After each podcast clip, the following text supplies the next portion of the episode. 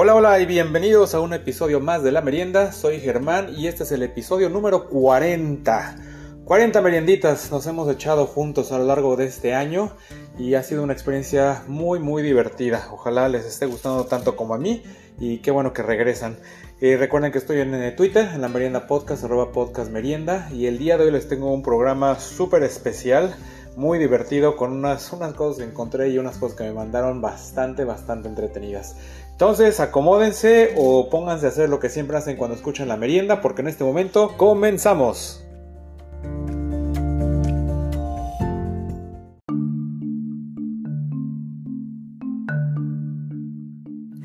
Y vamos a empezar por el tema que está en boca de todos, que son las elecciones. Aunque en la merienda dijimos que nunca íbamos a hablar de política, el día de hoy les voy a hablar de política y les voy a contar la verdadera historia de Joe Biden. Joe Biden resulta que es eh, la otra manera de pronunciar el nombre del señor Yutaka Umeda. Yutaka Umeda es el actual alcalde de la ciudad de Yamato, en la región de Kumamoto y sus caracteres japoneses pueden ser leídos de cierta manera, que es una manera también correcta, y entonces se pronuncian Joe Biden. Entonces la sorpresa del, señor Yutaka fue cuando fueron las elecciones en Estados Unidos y la gente le empezó a llamar para decirle, oye, pues es tu tocayo, se llaman igual. Y empezaron a ver, empezaron a buscar y pues sí, se dieron cuenta que se pronuncia su nombre de la misma manera o se puede pronunciar de la misma manera. Entonces, su apellido es Humeda y significa ciruela y campo de arroz, tiene dos caracteres. Pero estos dos caracteres se pronuncian, de una manera se pronuncian hume y también se pronuncia el otro da. Pero si los lees de una manera diferente, los caracteres se leen como by y el otro como den. Entonces es Biden. y el nombre Yutaka también puede ser ese carácter leído de una manera más común como yo, J-O.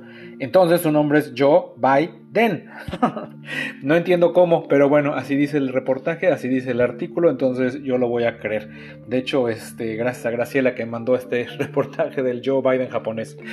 Y entonces, eh, ustedes me, explicarán, ustedes que hablan el idioma japonés, me podrán explicar cómo carambas el Yutaka se convierte en yo, pero pues así es. Entonces, pues este señor eh, Yutaka Umeda dice que pues él y el, candidato a la presidencia de Estados Unidos tienen trabajos similares, pero pues muy distintos, y que lo que él va a hacer es aprovechar esta situación muy curiosa para dar a conocer al mundo a su ciudad de 15 mil personas en, en Japón. Y curiosamente en Japón pasó algo similar durante la presidencia de Barack Obama.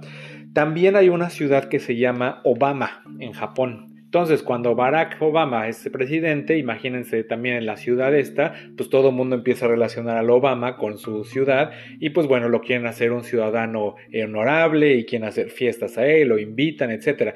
Y Obama nunca fue ahí, pero sí una vez que fue de viaje a Japón, en uno de sus discursos, mandó especialmente saludos a la ciudad de Obama, Japón.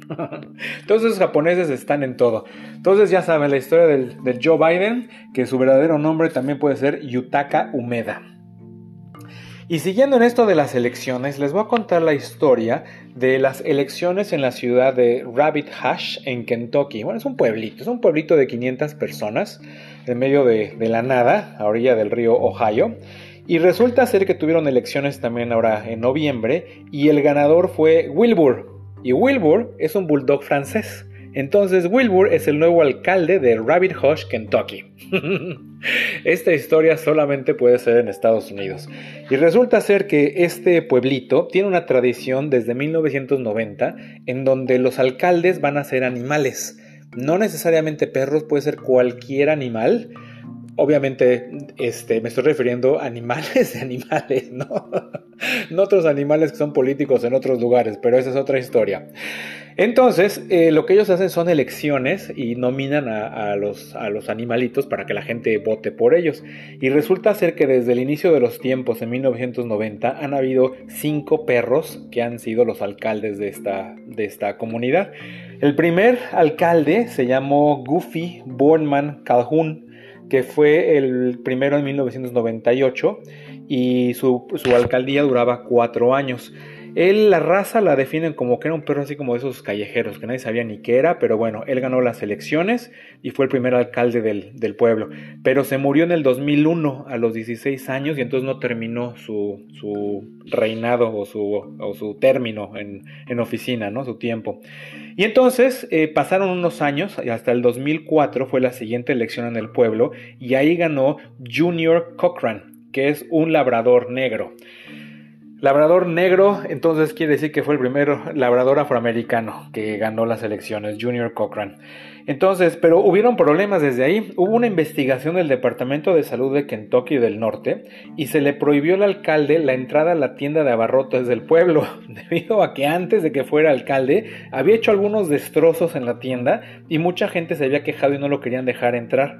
Entonces fue por orden estatal que el alcalde no podía entrar a la tienda de abarrotes del pueblo. Su dueño apeló la orden en marzo del 2008, pero pues bueno, Junior murió sin poner una pata en la tienda en mayo del 2008 y también no terminó su, tiempo en la oficina y él murió a los 15 años. Entonces, dos alcaldes y dos que se mueren sin llegar al término de sus funciones. Entonces tuvieron las siguientes elecciones en el año 2008 y la elección la ganó Lucy Lou, una border collie. Ella fue la primera alcalde hembra del pueblo. Fue una, elección muy especial para que haya ganado eh, una Border Collie. Y esta, esta alcalde pues se hizo muy famosa, salió en televisión, obtuvo patrocinios para el pueblo, fue invitada de honor en varios desfiles, salió incluso una serie de televisión que se hizo en Canadá y por tres años apareció en la lista de los mejores políticos del estado, como ven. En el 2015 incluso anunció que ella iba a ir por la presidencia de los Estados Unidos. Y ella es la única alcalde que no se ha muerto en el cargo, pero ya se murió en el 2018 a los 12 años de edad. Entonces cuando termina la alcaldía de, de Lucy Lu, Tiempo después hubieron elecciones en el 2016 y estas, estas elecciones más que por votos se decidió por dinero recolectado. Resulta que hubo un incendio y la famosa tienda de abarrotes se quemó la tienda del pueblo. Entonces pues, el pueblo la estaba reconstruyendo. Para generar más dinero se hicieron estas elecciones y el candidato o candidata que ganara más dinero iba a ser el que se quedaría con la alcaldía.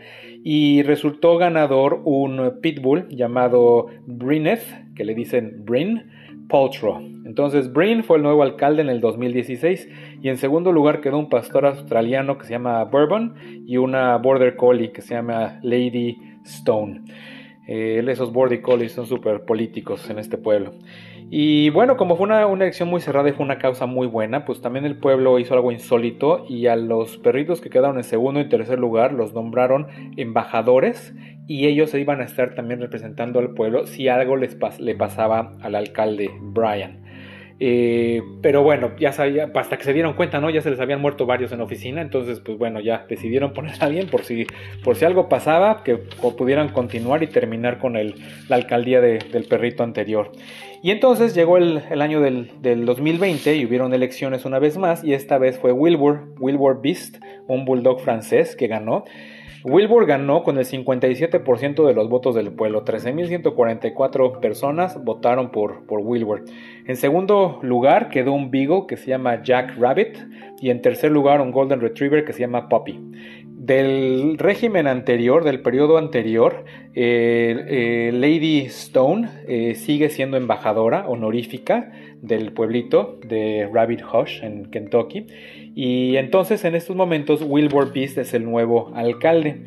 Dicen que hasta el día de hoy Wilbur ha hecho un muy buen trabajo, ha estado dando sus entrevistas en noticieros, ha tenido muchas caricias, le han rascado mucho la panza y le han acariciado mucho las orejas.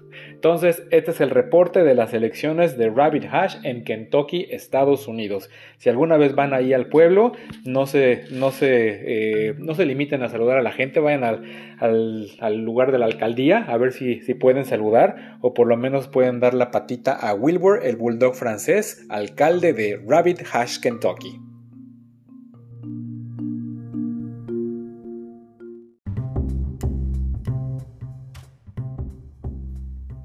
Y en nuestra querida sección de ¿Qué hacer para que te bajen de un avión en pleno vuelo? Resulta ser que me llegó la historia de Nicole McClinton. Esta historia nos la compartió Luis, muchísimas gracias.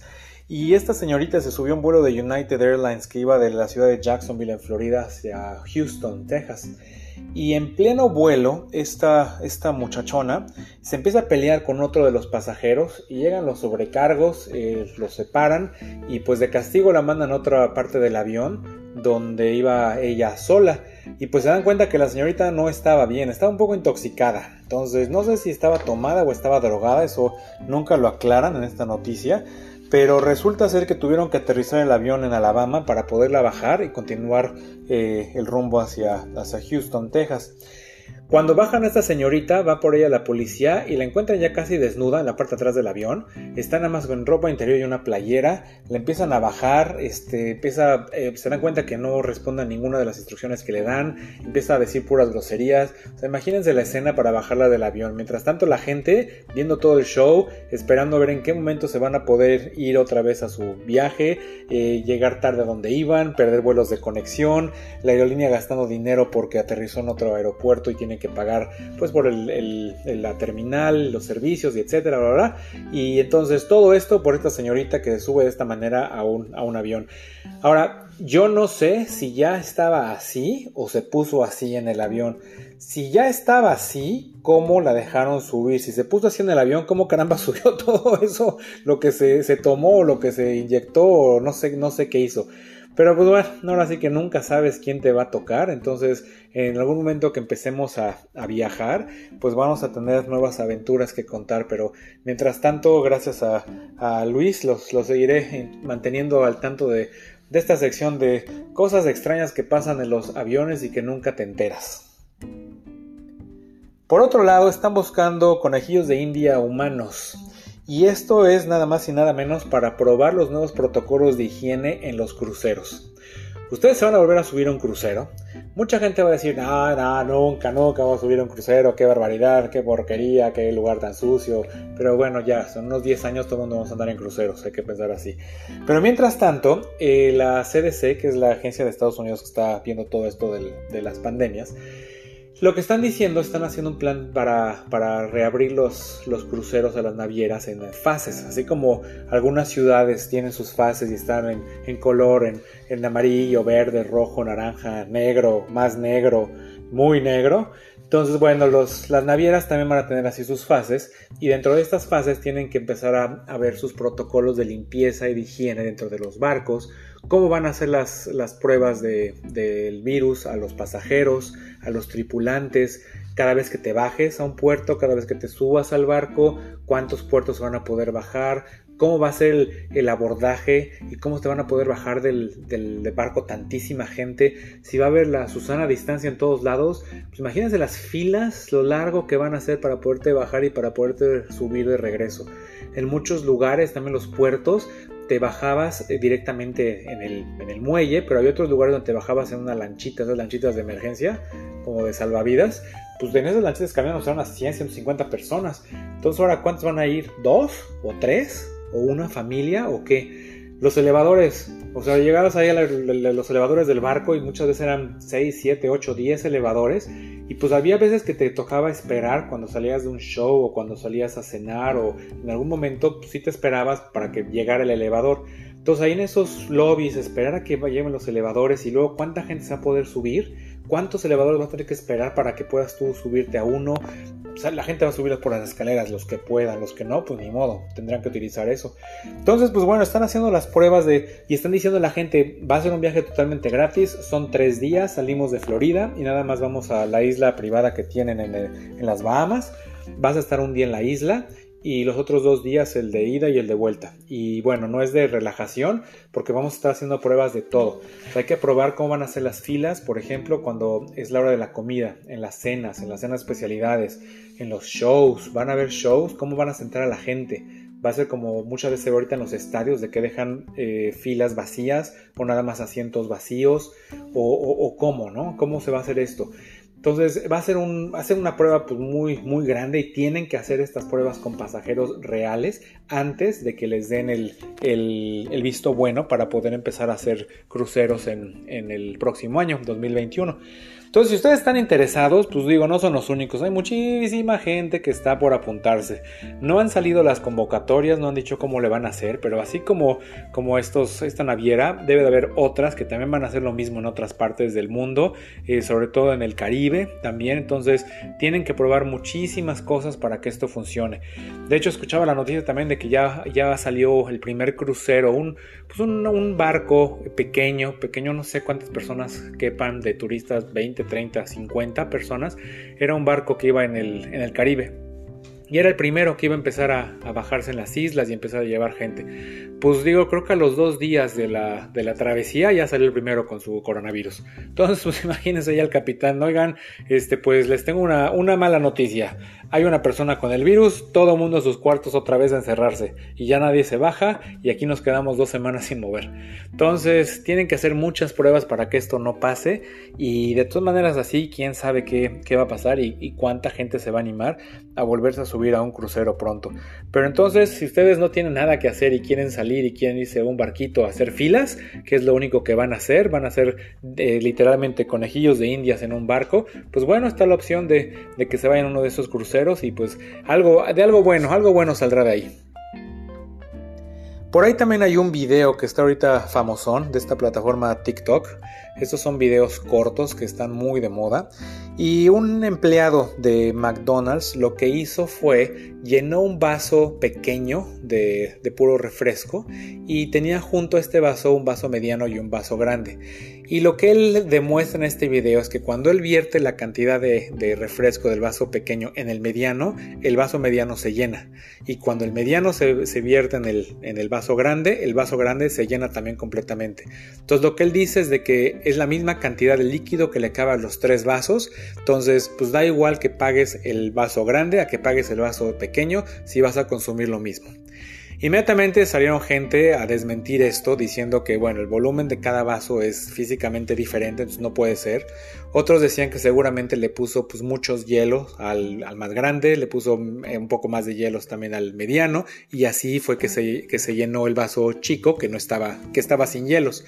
Mucha gente también lo que dice es de que él ya había puesto cierto líquido en el mediano y cierto líquido en el grande para que se llenara con lo que él vertía del vaso pequeño.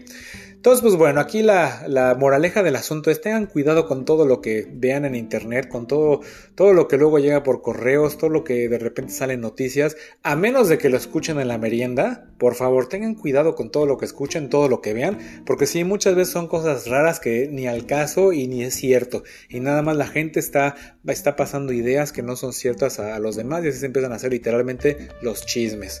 Pero bueno, entonces, regresando con McDonald's, otra cosa que salió es de que finalmente van a sacar su hamburguesa hecha de, plantas. De hecho, se va a llamar McPlant en Estados Unidos o los países de habla inglesa. Seguramente va a ser así como que McPlanta, ¿no? En, Latinoamérica. Esta hamburguesa está hecha a base de, vegetales, de verduras, de plantas, sobre todo. Y pues bueno, está interesante, aunque es algo ya que está, está tarde. Incluso Burger King, los, los principales competidores, ya habían sacado su hamburguesa imposible, así le llaman ellos. Desde hace un par de meses, 3, 4 meses, salió esta, esta hamburguesa al mercado y en muchas partes de Estados Unidos. Me tocó probar esa hamburguesa y pues la verdad no sabe mal, digo, no sabe a nada. O sea, no puedes distinguir un sabor diferente porque pues ya está mezclado esa pues esa masa, porque pues no es carne, ¿no? Finalmente son plantas, esas plantas hechas, pues tiene la forma como de un redondita de una, de una hamburguesa y de la mismo grueso, o sea, se ve igual, si tú las ves de una a la otra se ven igual. Obviamente el olor es diferente y obviamente el sabor es diferente. Sí, no me supo a nada. Pero pues ya que te la comes con pues ya todo lo que le echas a la hamburguesa y todos los, eh, los demás verduras que le pones, pues ya la mezcolanza de todos esos sabores, pues ya le da el sabor hamburguesa, ¿no? Digo, sin la carne, pero pues ya te sale algo similar. Todavía la industria no ha hecho ese olor o esa complexión de la, carne hecha de plantas para que te sepa y te huela a una verdadera carnita salida del, del asador con toda su, su juguito escurriendo y su grasita.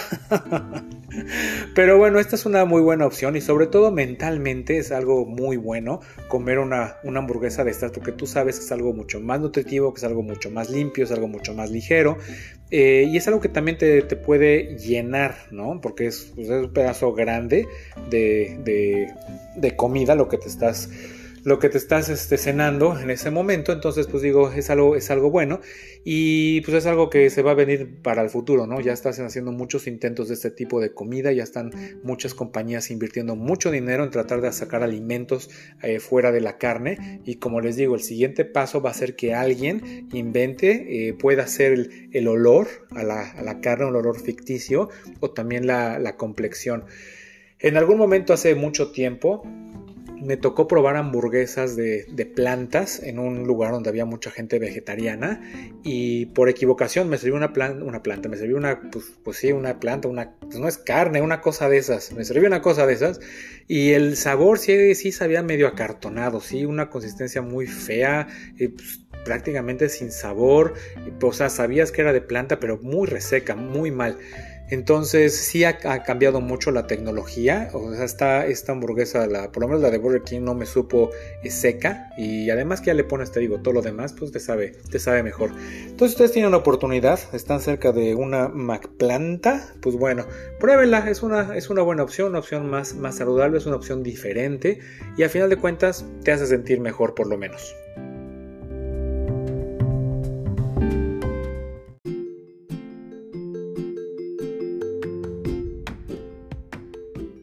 Seguramente todos ustedes conocen los Legos, estas piececitas que se arman y pueden hacer pues desde castillos, casas, muñequitos, coches, aviones.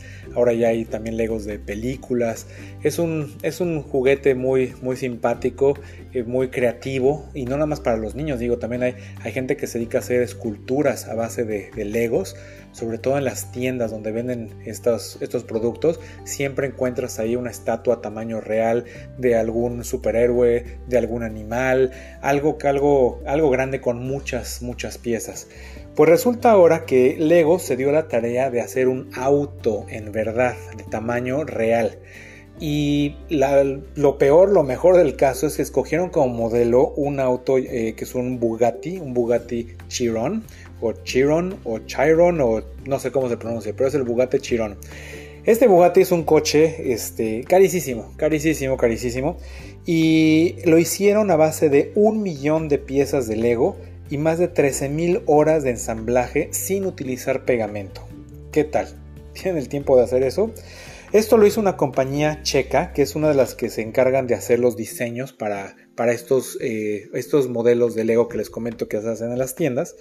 Eh, lo hicieron totalmente a mano, sin utilizar ninguna herramienta. De hecho, dicen que sí utilizaron una sola herramienta, pero esa herramienta la hicieron a base de, también de figuritas de, de Lego. Este auto pesa 1.5 toneladas y tiene una estructura de acero para poder soportar el peso de todas las piezas. Tiene llantas originales, las originales del coche real. Tiene un sistema de frenado de un go-kart y también tiene dirección hidráulica. Como es un coche también ah, eléctrico, este tiene dos baterías y más de 2300 motores de, Lego, motorcitos que utilizan en, en, aplicaciones pequeñas. Pues bueno, 2300 de esos motores juntos y más de 4000 engranes hechos también de piezas de Lego. Este coche está hecho el 90% de, las piezas y ya el 10% es lo que les acabo de describir, que eso era el objetivo cuando lo iban a hacer, o sea, no lo podían hacer totalmente de, Legos, tenían que tener pues algo que lo soportara, ya lo que lo hiciera, eh, que lo pudiera frenar, mover algunas componentes que no podía tener la marca Lego, y entonces por eso utilizaron el 90% con piececitas. Este coche, como es eléctrico, avanza a una cierta velocidad, no tiene acelerador, solamente tiene el pedal del freno y puede ir a 12 millas por hora. El Bugatti original puede ir a 200 millas por hora, este cochecito va a 12 millas por hora. Y lo hicieron más que nada pues para enseñar que se puede, ¿no? Se puede hacer un auto de esta, de esta magnitud, o sea, un auto de tamaño real. Si ves las fotografías, pues, de lejos yo creo que se ve, se ve igual, se ve igual que el, que el auto original. Es un auto grande, es un auto súper deportivo y este tiene exactamente lo mismo. Tiene su, su volante también con el nombre tiene eh, las llantas, como están diciendo, son llantas reales, el coche se mueve, lo sacaron para demostrar en, carreras de Fórmula 1, lo tienen ahí enseñando, sobre todo en, Europa, y pues de alguna manera a lo mejor va a llegar, a lo van a mover a algún otro lugar, pues digo, total, ¿no? Lo desarman y lo vuelven a armar. Pero esto también está, está interesante de ver cómo, cómo se está viendo que se pueden hacer cosas eh, diferentes, ¿no? O sea, ya como con piezas de Lego puedes hacer un auto, pues ¿qué, más puedes hacer? Seguramente va a salir alguien que así puedes hacer una casa, ¿no? A lo mejor no con ese tamaño de piezas, pero a lo mejor piezas más grandes de Lego. ¿Qué tal si en verdad haces una casa? Y no es una idea tan descabellada. Sería súper sencillo hacer una, una, una, casa de estas. Imagínate, compras tu, compras tus miles de piezas de, este tamaño, igual no tienen que ser ni siquiera de concreto, a lo mejor son de plástico, y pues tú vas armando tu casa, así tal cual vas poniendo tus piececitas para hacer tus paredes, vas poniendo las piezas para hacer los techos, y en una de esas, pues se puede, ¿no? Digo, me acaba de ocurrir esa idea, entonces no me la vayan a, no se la vayan a fusilar, ¿eh? Yo lo dije primero, casas de Legos, ya veremos en el futuro si sí son ciertas. Pero pues, ¿por qué no? Y si no son de Lego, de otro tipo de, figuritas, pero pues casas prefabricadas literalmente y que las puedas hacer tú, que ya no necesitas una compañía para hacerlas, ¿no? Quizás sí vas a tener que hacer una, este, una base, una base de concreto, que sí la tendrás que hacer, pero pues ya sobre eso podrás empezar a hacer tu casa de Lego. Fíjense que es una buena idea, es un buen proyecto de cuarentena, hacer una, una casa de tamaño real de Lego. Y seguramente en algún lugar alguien va a salir con, con esa idea, pero lo escucharon por primera vez en la merienda, ¿se acuerdan? Pero bueno, estos cochecitos de, Lego obviamente no está a la venta, pero sí tienen modelos a escala de este auto, más bien del auto al que, al que están copiando, de este Bugatti. Este auto mide yo creo que unos 40 centímetros de largo, es algo grandecito y cuesta 350 dólares. Este es un, es un juguete muy bonito, digo, de coleccionistas, no es para estar ahí jugando y chocándolo con todos los demás cochecitos que tengas o en las paredes de tu casa, sino es más que como exhibición, ¿no? Entonces, gente que les gusta hacer, no sé cuántas piezas tiene, seguramente lo pueden googlear y ahí verán toda la, toda la cantidad que tiene y cómo se arma, pero pues va a ser muy entretenido armar un, prototipo de estos. Sí he visto otro tipo de, de autos que también tiene Lego y igual les ponen motor y se pueden mover y no son de control remoto solamente pueden avanzar y detenerse de alguna manera, no sé cómo lo hagan, pero bueno, el chiste es de que se pueden hacer. Y bastante, bastante interesante esta, esta noticia de Lego del primer auto hecho con piececitas de plástico.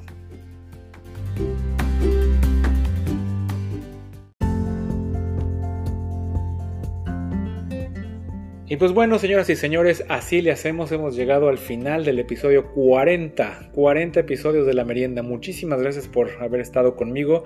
Muchísimas gracias a los merenderos que han estado desde el principio. Ya cumplimos 40 episodios. Muchas felicidades a ustedes. Y todos los que se han, se han eh, juntado a lo largo de estos episodios, pues muchas gracias por haber estado aquí una vez más. Ya como les digo, por favor avísenle a más gente si les gusta este programa que lo escuchen. Y también me pueden seguir en Twitter, la merienda podcast, arroba podcast merienda, muchas cosas ahí simpáticas.